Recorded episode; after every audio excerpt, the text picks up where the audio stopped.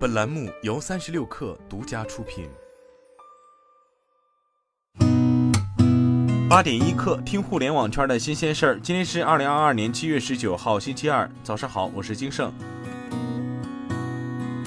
澎湃消息，就理想 L 九试驾车空气悬挂断裂一事，理想汽车回应称，其实是重庆的试驾车以每小时九十公里的速度冲过一个超过二十厘米的深坑，导致空簧内部的缓冲环破损。理想方面表示，因为供应问题，我们有部分试驾车使用了试制阶段的缓冲环。试制版虽然满足安全标准，但遇到大冲击工况会偶发失效。实际量产版的缓冲环强度是试制版的二点五倍，面对更大的冲击也不会有问题。上加强版缓冲环的原因是二十一寸轮毂成为了标配，缓冲的压力更大。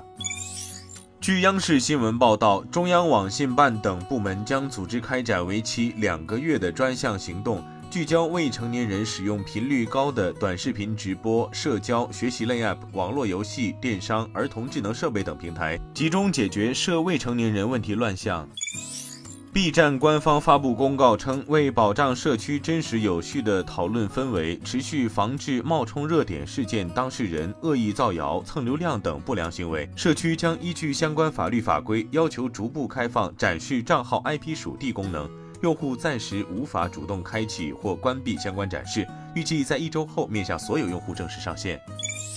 财联社消息，近日，天津市住建委一份关于摸排房地产开发企业需要向金融机构贷款情况的紧急通知流出。通知称，为帮助房企解决项目建设资金困难，支持企业加快工程建设，现紧急调查摸排房地产开发项目需要向金融机构贷款情况，并请各房企填写相关调查表，于七月十六号下午十六时反馈至房地产开发建设处。对此，天津市住建委方面向记者表示并不清楚，不过多家房企告诉记者已收到相关通知。据最高人民检察院七月十八号消息，中共中央宣传部昨天就新时代检察机关法律监督工作的进展与成效举行发布会。最高人民检察院第四检察厅厅长、二级高级检察官张小金在会上表示，近年来，检察机关全面贯彻新发展理念，多措并举，积极落实民营经济平等保护。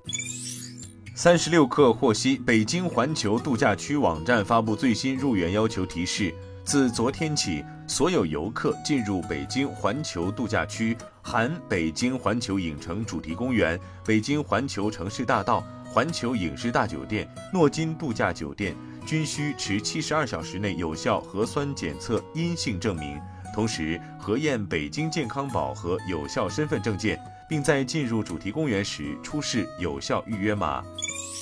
日经新闻报道，英特尔已通知客户称，二零二二年下半年将对半导体产品涨价，原因是受全球通货膨胀影响，成本上涨。预计英特尔将对多款核心服务器及计算机 CPU 处理器及周边芯片等广泛产品涨价。据一位相关人员介绍。涨幅因芯片种类而异，尚未最终决定，最低在个位数，也有的产品涨幅可能达到百分之十至百分之二十。